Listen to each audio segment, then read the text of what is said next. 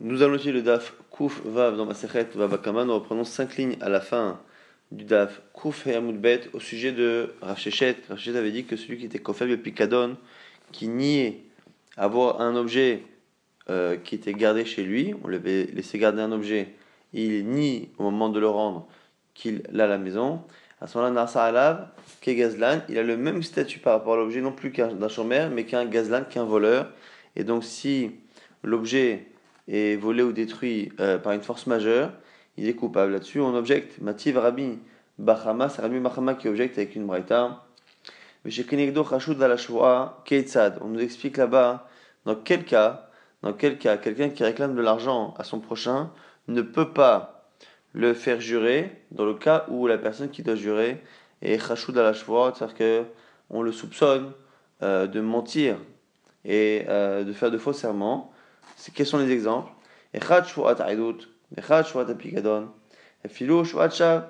Quelqu'un qui a juré de manière fausse, soit pour une haïdout, il a juré qu'il ne connaissait pas d'informations sur une, affaire, et c'est faux.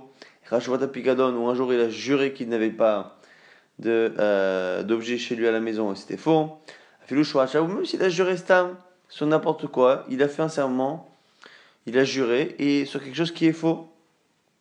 Et on ne nous cite pas un cas de celui qui est coffert. Coffert, c'est celui qui, sans même jurer, il ne fait que nier avoir un picadon. La dit, Vemita, et si c'était le cas de ce que tu dis, toi, Rav Bekfira, ou Devsile, selon toi, Rav ou quelqu'un, dès qu'il est coffert, dès qu'il nie, sans même jurer, il est Kegazlan, à ce moment-là, il devrait déjà être euh, Nershab Kegazlan voleur, et donc ne plus être Neeman sur euh, la Shua. Or, ça n'a pas été cité. L'agma répond Amré, Maskinan, Dekae, Ba'agam. Ici, c'est un cas particulier. C'est un cas où le picadon, l'objet en question, où l'animal n'est pas ici, il est loin, dans un champ très loin.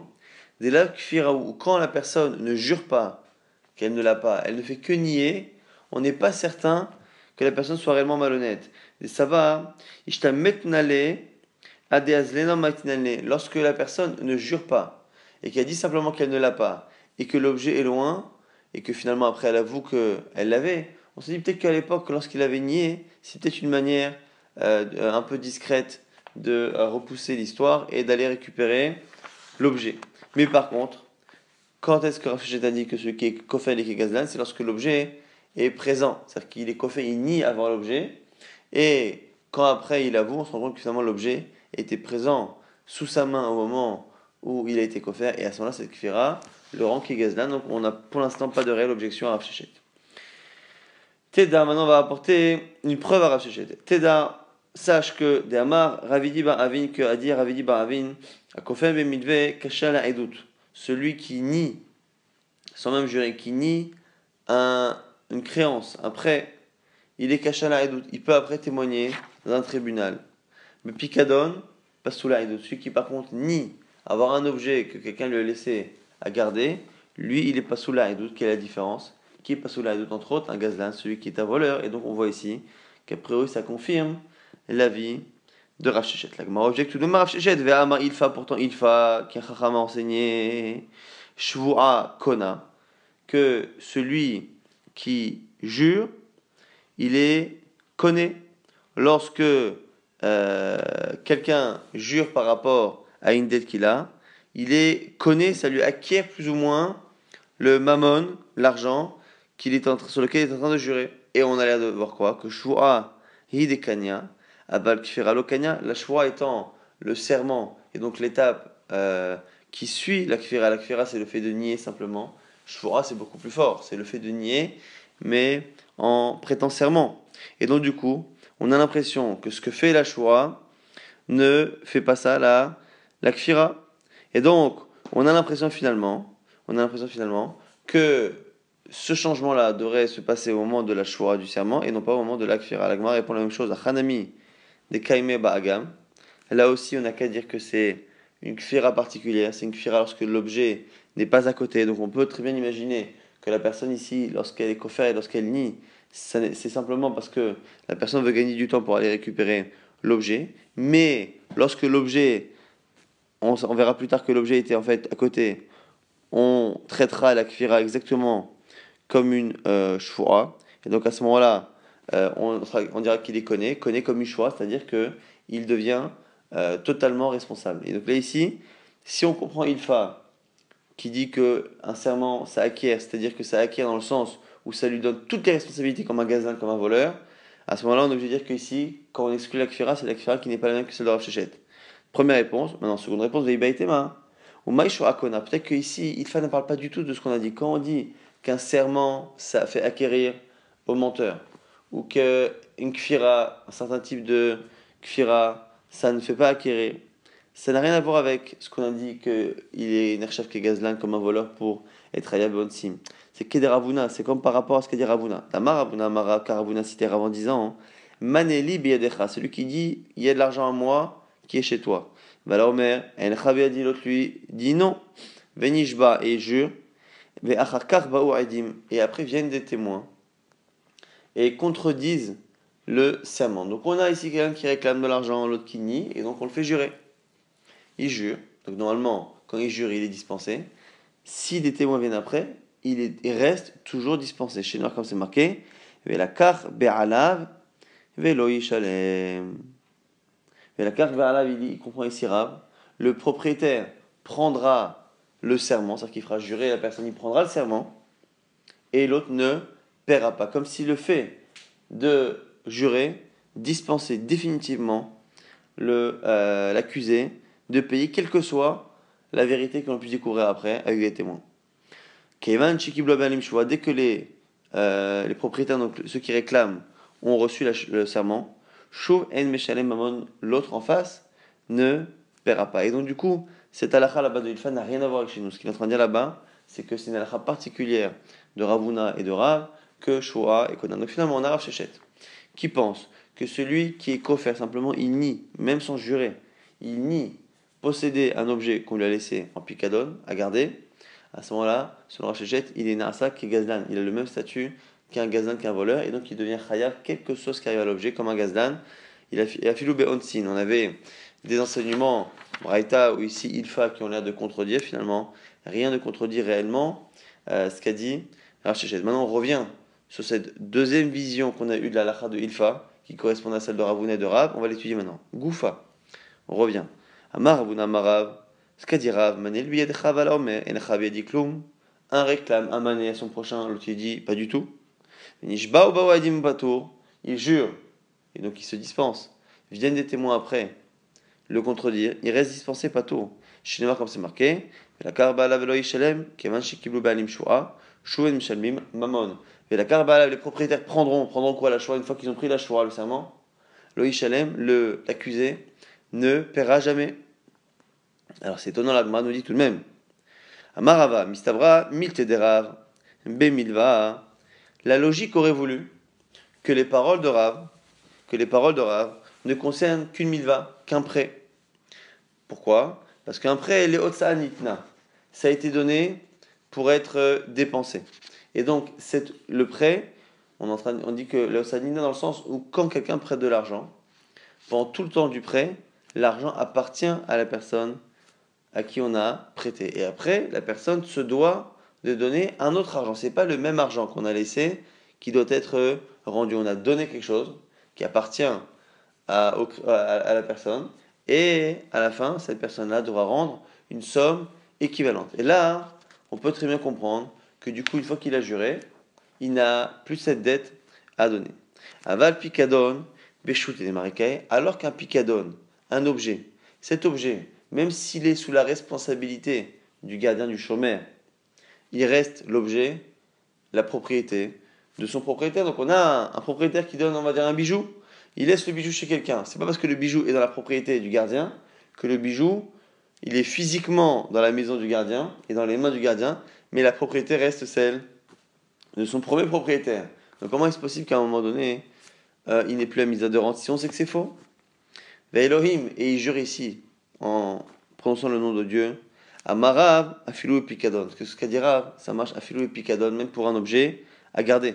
Des Riktiv Kra, car le verset justement, vers la carte Baalav, Eloïshalem, Picadon, car le verset parle de Picadon. Donc finalement, on n'a pas tellement de logique, c'est Keilu Xeratakatu, c'est marqué comme ça. Si c'était que pour un après, on aurait pu trouver une logique. Une fois que maintenant on voit que le verset, d'où apprend Rav, est un verset qui parle d'un chômeur, d'un picadon, finalement, on se rend compte que finalement, c'est au-delà de la logique. Yativ Rav Nachman Kamal Ashmata. Rav est en train d'enseigner cette halakha de Rav qui disait que une fois que la personne a juré, une fois que la personne a juré, c'est fini. Quoi qu'il arrive, même si des témoins le contredisent, il ne paiera pas. Et et on lui a objecté. C'est qui C'est Ravacha Bar Manyomi qui a objecté à Rav Nachman qui a enseigné la lacha de Rav justement. Echan Pikdoni Bamalo Avad avec une braïta qui nous dit quoi? Une Mishnah Mechila qui dit Echan Pikdoni, l'autre lui dit Où est mon objet que je t'ai laissé garder? Amalo Avad, l'autre il lui dit Je l'ai perdu. L'autre il lui dit Achani, je veux te faire jurer. Amaramen, l'autre il dit Ok. Et des témoins viennent attester qu'il a mangé l'objet, l'animal en question. Mais Shanem est à Keren, il paiera le Keren, il devra rembourser le capital. Si, après avoir juré, ce ne sont pas des témoins qui le contredisent, mais lui-même qui avoue, il devra payer la valeur de l'animal, Chomesh plus un cinquième, Hacham, et un Hacham. Alors ça c'est l'objection, on voit ici qu'a priori, une fois qu'il a juré, il n'est pas dispensé définitivement, puisqu'on voit qu'en fonction de, du cas, est-ce qu'après c'est des témoins qui le contredisent ou est-ce que c'est son propre aveu? Quoi qu'il arrive, on voit qu'à la fin il finira par payer. Réponse de Rav là-bas, quand on dit qu'il a juré, il n'a pas juré au Beddin, donc ça n'a pas le statut d'un serment de la Torah. C'est marqué là-bas avec la carte Velo Ishalem. Réponse. Mesefa, je comprends pas la fin de la Mishnah. Autre cas de la fin de la Mishnah, donc. L'autre lui dit Où est mon objet? L'autre lui dit Cette fois, je ne l'ai pas perdu, je l'ai, on me l'a volé. Pareil, mais je vais va amen. Je te fais jurer. L'autre dit Oui, amen. Il dit Medimoto, Shegnavo. Lorsque après des témoins le contredisent, Meshalem il paiera le doux qu'on verra plus tard que celui qui n'a pas volé, mais qui nie avoir un objet et qui argumente qu'on le lui a volé, il paiera comme s'il avait volé lui-même Kefel. Lorsque c'est lui qui avoue, Meshalem Keren Vechomesh Vacham, pareil, il paiera la valeur, plus un cinquième, plus un Korban Hacham. Et là, dans la fin de la Mishnah, tu peux pas dire que ça s'est pas passé au Beddin. Pourquoi?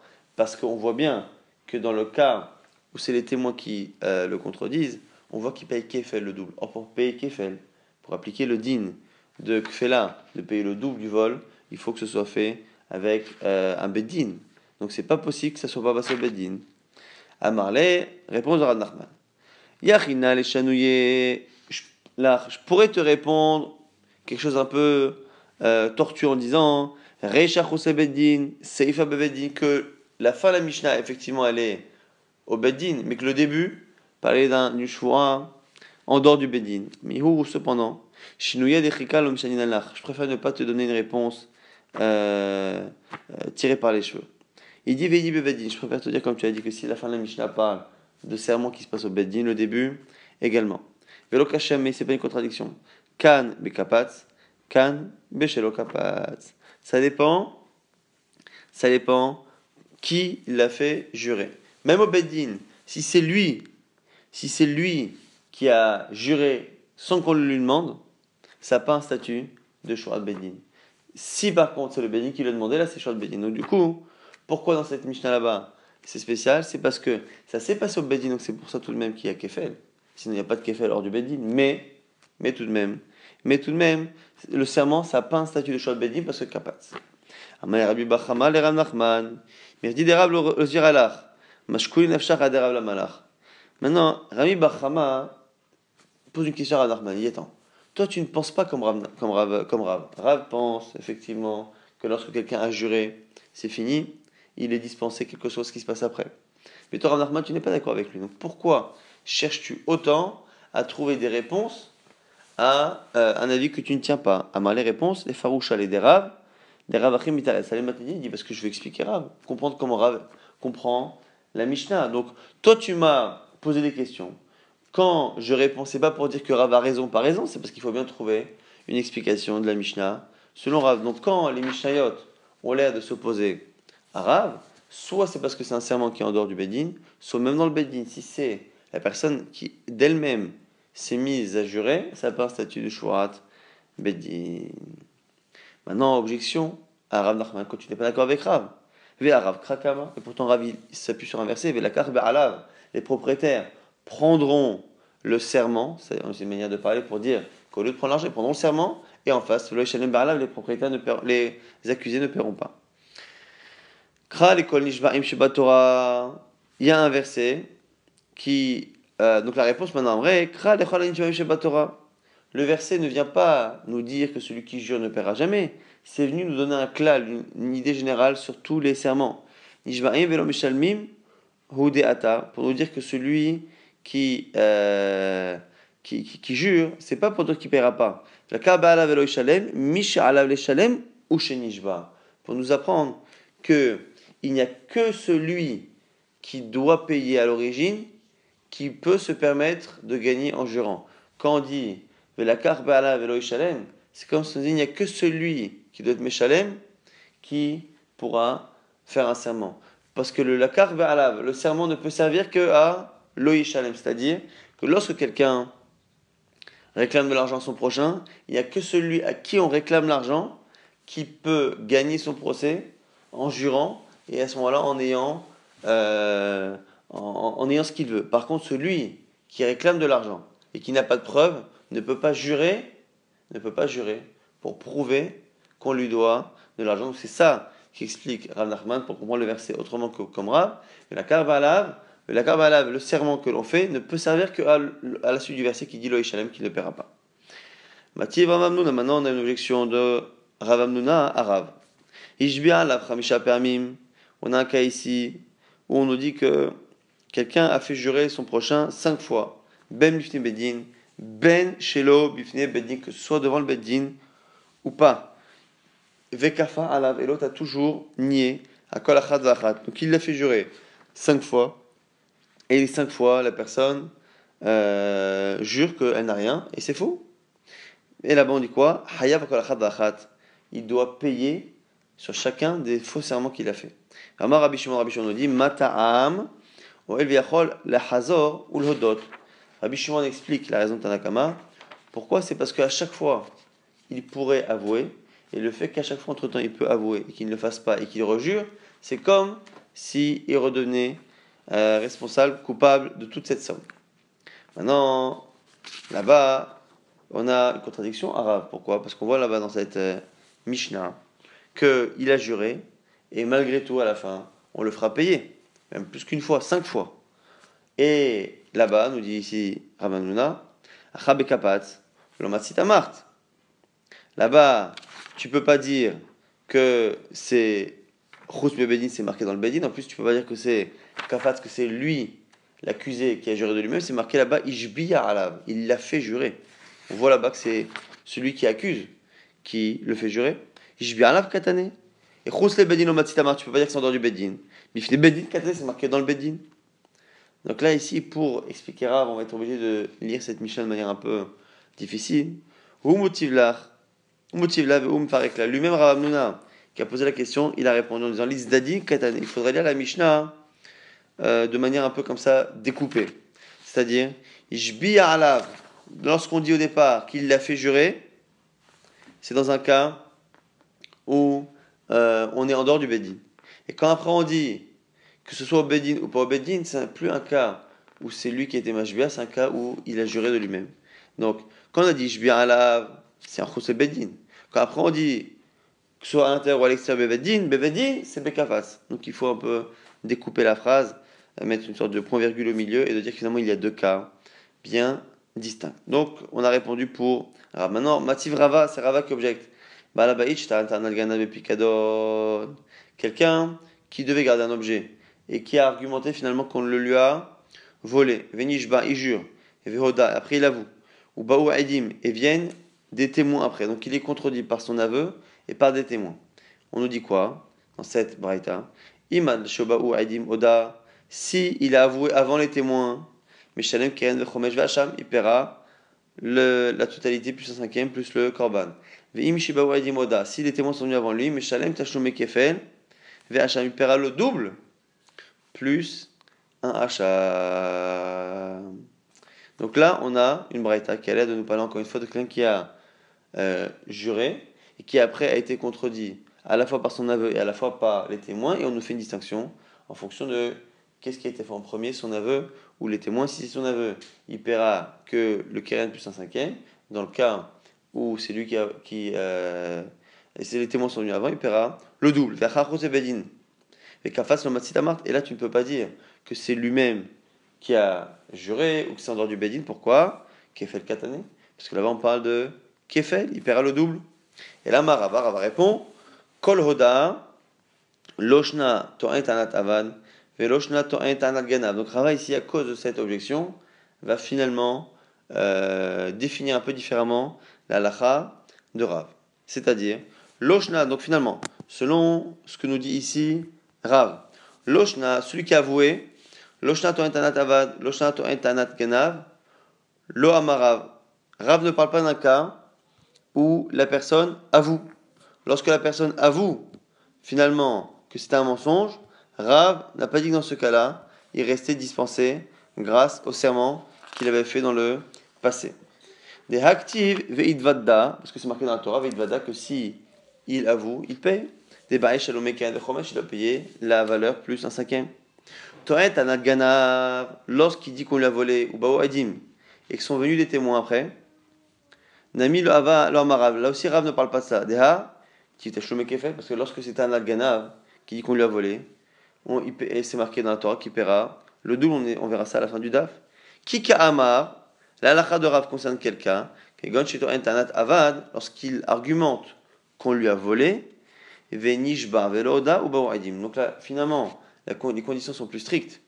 Donc quand quelqu'un a un objet à garder et qu'il nie l'avoir, il peut le nier de deux manières. Soit il dit là, vous l'a perdu, soit il dit qu'on lui a volé. Alors, si il dit qu'on lui a volé, ça rentre pas dans la catégorie de rave. Là-bas, il paiera fait. Il faut qu'il dise que cet objet a disparu, il est perdu, et après avoir juré, il faut qu'il soit contredit par des témoins.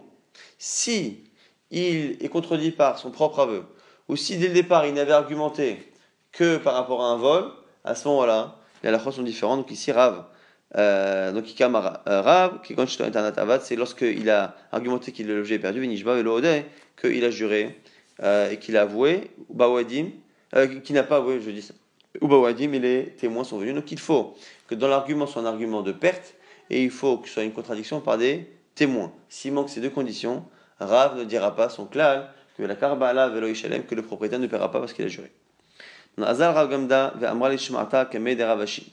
Rav Gamda est, euh, est parti euh, dire cela devant Ravashi.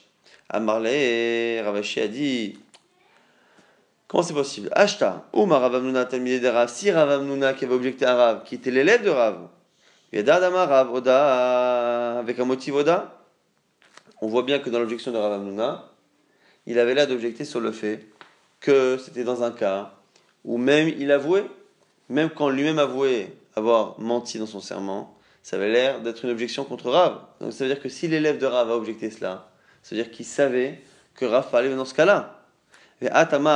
Et et toi tu te permets, alors que nous on est à l'époque ici de Ravashi, de Rav, on est plusieurs euh, décennies après, presque siècles après, donc on est bien loin. Comment on peut se permettre de définir Rav de manière différente de l'élève de Rav lui-même? Amarle Ravacha, Savarle Ravashi. Alors, la Gemara va euh, nous, expliquer. Donc, Amarle Ravacha Saba. Donc, Ravacha Saba explique Ravashi. Rav Amnuna Achik Kakashale. Je vais t'expliquer maintenant la couchia qu'avait Rav Amnuna sur Rav. Je peux comprendre si tu penses, à la limite, que lorsque il jure et que viennent des témoins Mechayev, je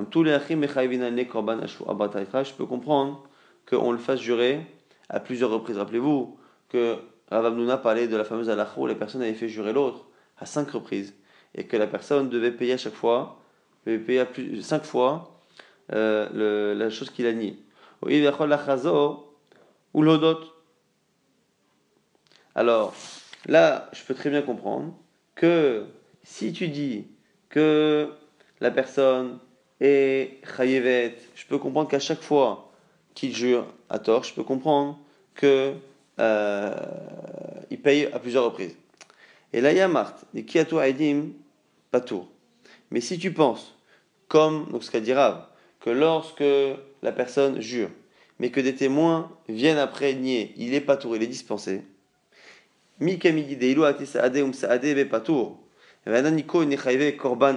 Comment c'est possible qu'une personne qui a juré, et selon toi Rav, elle est dispensée, tellement dispensée que même si des témoins viennent contredire, on ne les écoute pas.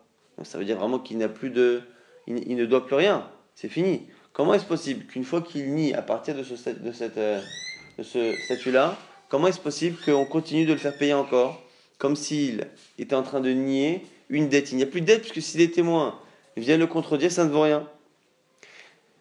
En disant Ah, parce qu'il aurait pu avouer. Ashtami à mais pourtant lui n'avoue pas. Donc tu ne peux pas tenir compte du fait que s'il avouait il se passerait quelque chose, tu ne peux pas en tenir compte à partir du moment où si les témoins eux-mêmes venaient, ça n'aurait pas d'importance, puisque le fait qu'il avoue est quelque chose qui dépend de lui. Alors que si à la limite, si à la limite, on ne disait pas comme toi, et qu'on pensait que la personne est, peut éventuellement redevenir euh, responsable de cette somme si les témoins viennent le contredire, on peut comprendre qu'à chaque fois qu'il nie, il nie encore une somme qu'il doit. Mais selon toi, Rav, où ça dépend de sa bonne volonté d'avouer, vu qu'il n'avoue pas, il n'y a pas de raison de continuer de penser qu'il est responsable et donc à chaque fois qu'il jure, le refaire payer une nouvelle fois. Ça, c'est finalement l'explication de Rabbi Rabbi Yochanan nous dit ta'anat ganav bepikadon. On reprend maintenant cette fois la personne qui était Toen, ganav. Donc ça ne parle pas finalement du cas de Rav. On a défini en euh, finalité Rav comme étant un cas où la personne euh, nie en disant qu'il a perdu l'objet, pas qu'on l'a volé, mais qu'il l'a perdu. Et après, ce sont des témoins qui le contredisent. Là, ici, c'est différent. C'est lorsque euh, il dit qu'on lui a volé, mais il paiera le double. Et une fois qu'il a dit ça, si après on voit qu'il l'a vendu ou qu'il a fait la shrita, il paiera 4 et 5 fois. O il veganav, Kefel. Donc on explique pourquoi. Puisque un ganav, un voleur, paye le double, celui qui ment et qui dit qu'on lui a volé paie le double.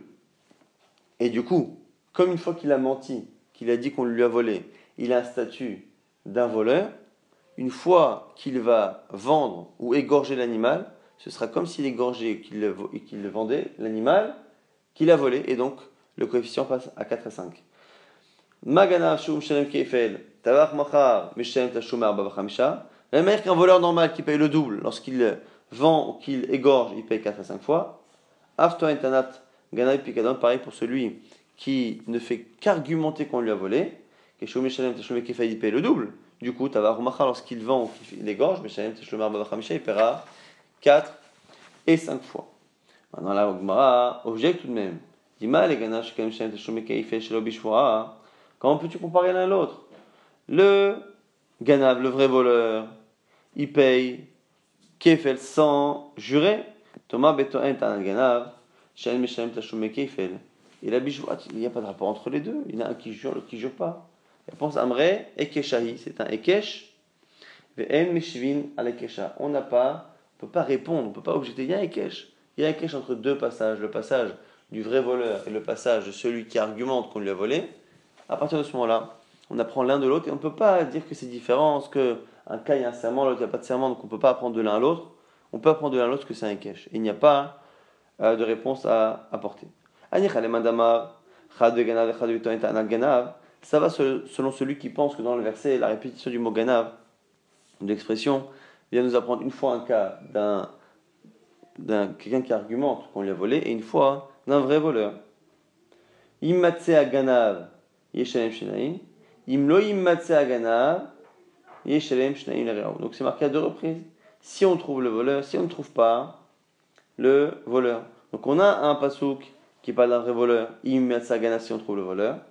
Et lorsqu'il a menti, qu'il a dit, si on ne trouve pas le voleur, puisqu'en réalité il a dit que mais il n'y a pas de voleur, pareil, il paiera le double. Donc on a deux cas où on a dit qu'on paye le double, un où il a été volé pour de bon, et un où il argumente qu'on lui a volé.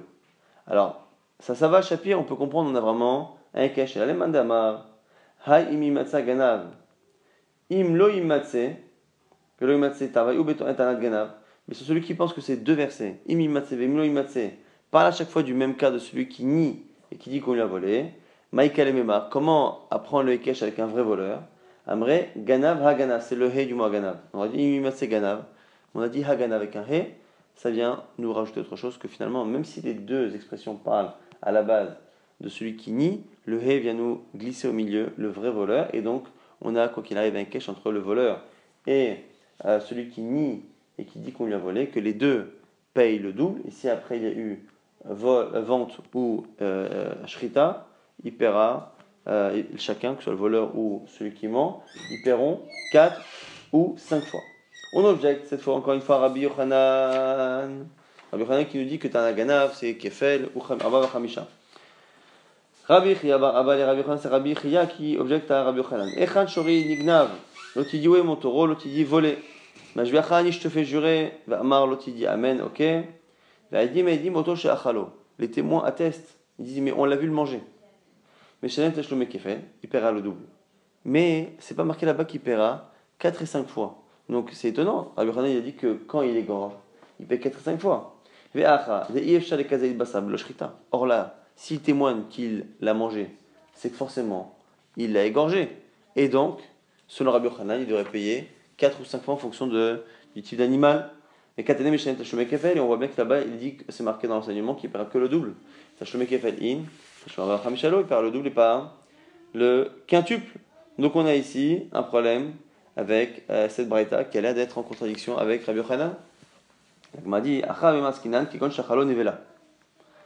Yochanan, il a mangé alors que l'animal était euh, nevela, c'est-à-dire qu'il n'a pas fait la shrita. Velishnele, m'a dit, bah, on peut dire autre chose. On a qu'à dire que c'est un cas où il a fait la shrita, mais que l'animal n'était pas euh, était blessé intérieurement, n'était pas caché intérieurement sans savoir. Et donc la shrita n'a pas de valeur. C'est encore une autre possibilité. Au lieu d'imaginer que la personne a mangé de manière volontaire une nevela. La dit non, tu sais pourquoi on n'a pas dit ça? Parce que lui pense Rabbi Yochanan comme qui Rabbi Meir. Rabbi Meir pense Shrita Shma Shrita. Il pense que même lorsque l'animal n'est pas cachère parce qu'il est tarif à l'intérieur, Malgré cela, le maasé, l'action d'égorger, ça s'appelle une shrita. Et donc, celui qui égorge, on avait vu au début de la Masachet, c'était une marloquette justement Tanaïm, est-ce que lorsqu'on égorge un animal qui finalement n'est pas apte à la consommation, que la shrita ne le rend pas apte à la consommation, est-ce que ça rend donc vetavar ou machar pour payer 4 fois ou 5 fois Lui pense comme Rabbi Mir que oui. Et donc du coup, il est obligé de répondre que c'est nevela. On va dire autre chose, velishinele, ben pekwa. Pourquoi il ne dit pas que c'est ben pekwa Ben pekwa, c'est l'animal qui meurt pendant la shrita. Lorsque on a une maman et que le veau est à l'intérieur, le veau a le même statut que la mère avant la naissance. Et lorsque le veau est à l'intérieur, qu'on fait la shrita de l'animal, naturellement, le veau qui est à l'intérieur devient cachère comme la mère. Maintenant, si on fait la shrita de la mère et que le veau qui est à l'intérieur a le temps où on ouvre la bête et on le fait sortir, puisqu'il a vécu la shrita de l'intérieur, il est devenu cachère, il est devenu shrita, comme, s'il était égorgé. Et mais après, il est vivant. Donc ça devient un animal qui a un statut de cachère, qui a un statut d'égorgé, alors qu'il est vivant, il est égorgé vivant, on va dire. Et donc, il n'est même pas quoi Donc pourquoi on n'a pas dit ce cas-là? Donc c'est un cas où, on le voit manger, il n'y a pas eu de shrita. Donc ma répond, parce que là aussi, il pense comme Rabbi Meir qui Rabbi Meir, ben pekoa taron shrita. Il pense que, quoi qu'il arrive, il faut faire une shrita pour euh, le ben pakoa. Et donc, quoi qu'il arrive, quoi qu'il arrive, euh, on ne peut pas trouver un cas où il n'y a pas de shrita. On a la Gemara propose autre chose, on a qu'à proposer autre chose, est Bedin. Un cas où on a déjà tranché le din. L'animal euh, a été nié, l'autre a dit qu'on lui a volé, on l'a jugé, on lui a dit il faut que tu payes le double. Si il, il l'égorge ou qu'il le vend après, c'est fini, le jugement a déjà été euh, statué de payer le double. Et donc ça ne passera pas au quintuple. Et quand Shamad Bedin va molo, Tsetenlo, allez, sors et donne-lui le double. Et Rava, Rava pense que Tsetenlo, lorsque le Bedin tranche et dit donne-lui, Tavachumacha, quand après il le vend ou il égorge, Patour, il, est dispensé de payer le euh, quintuple. Maïtama, pourquoi? Kevan des limité, puisque la chose a été tranchée, Tavachumacha avait Gazlan. Et une fois que ça a été tranché il est considéré comme étant un voleur non plus en cachette, quand après, il continue la suite, il est gazlan, il est voleur euh, reconnu, et un voleur qui est connu, reconnu, n'a pas le statut de payer Arba'a Vachamisha qu'on avait vu au début de la Masechet. Gazlan, l'homme le si par contre on l'a juste dit, tu dois payer, et qu'après il a égorgé ou qu'il a vendu, Akati Ganavo. Tant qu'on ne l'a pas ordonné de payer, simplement qu'on a expliqué qu'il était Chayav, à ce moment-là, ça ne s'appelle pas que Psychalimita, il a encore un Ganav et il paiera Arba'a Vachamisha. Donc les euh, questions ici, c'est pourquoi on n'a pas répondu tout cela? Alors quoi? On a, Rabbi Hanan, il n'a pas donné toute la réponse. Amré, vita, mais selon toi. L'Ishanele, on aurait pu répondre autre chose. Beshutaf, chez Tavar, chez Lo, Mida Atravero. On n'a qu'à aussi dire un cas où il était associé dans le vol et que finalement la shrita a été faite par son associé sans qu'il le fasse pour lui, et donc du coup, il n'est pas chayav sur la shrita, et maintenant il mange l'animal. Et la ma, et là, chada mitre utlata nakat. Simplement, on a Rabbi Yochanan a donné une réponse parmi 2, 3 et 4, et Rabbi Yochanan n'a pas cherché à donner toute la réponse, que donc finalement on n'a pas tellement d'objections à Rabbi Yochanan. On va résumer, rapidement, on a eu beaucoup d'objections et tout, mais finalement, les chitotes sont assez clairs.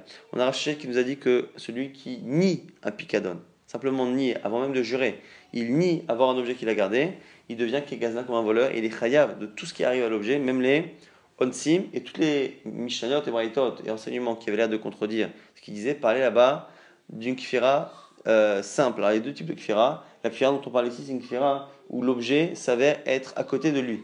Et donc on sait que c'est une kfira quand il l'a nié qui était malhonnête. Si par contre l'objet était loin, on peut très bien imaginer après coup qu'il a nié pour gagner du temps pour aller récupérer l'objet. Après on avait vu euh, Rav, Rav qui disait que lorsque quelqu'un euh, jure pour se défendre et qu'après il est contredit par des témoins, une fois qu'il a juré, il ne paiera pas. Et au final, on avait tout de même, on avait tout de même euh, dit que le domaine d'application de cette halakha, c'était à la fois pour un milva, à la fois pour un prêt, à la fois pour picadon, à la fois pour un objet gardé, mais tout de même, on dit que pour l'objet gardé, il y avait tout de même des conditions. Il fallait qu'il ait argumenté que l'objet a été volé et non pas euh, que l'objet a été perdu et non pas volé, que s'il argumente que l'objet a été volé, on rentre dans le fait de payer le double, donc on n'est plus du tout là-dedans. Il faut qu'il dise qu'on lui a volé, euh, qu'on l'a perdu, et une fois qu'il dit qu'on l'a perdu, il faut après qu'il ait été contredit par des témoins et pas par son aveu. Parce que si c'est son aveu qui le contredit, Veidvada, lorsqu'il avoue, il doit, quoi qu'il arrive, payer. Ça, c'est euh, la lacha de Rav. On était resté sur Rav Nachman, Rav Nachman qui disait que euh, non, Rabbi Yochanan, Rabbi Yochanan Mechila, qui disait que celui qui argumente qu'on lui a volé, donc Rav Nachman n'est pas d'accord avec Rav, maintenant sur Rabbi Yochanan qui nous dit que lorsque cette fois il argumente Ta'anat Gana, non seulement il paye le double, mais si après il fait la Shrita, il paiera 4 et 5 fois. Et euh, on a expliqué qu'on avait plusieurs cas lorsque la personne se retrouvait en train de manger euh, l'animal en question. On pouvait imaginer plusieurs situations où la personne avait pu avoir un statut de voleur et après se retrouver à manger l'animal sans être raya forcément sur la shrita.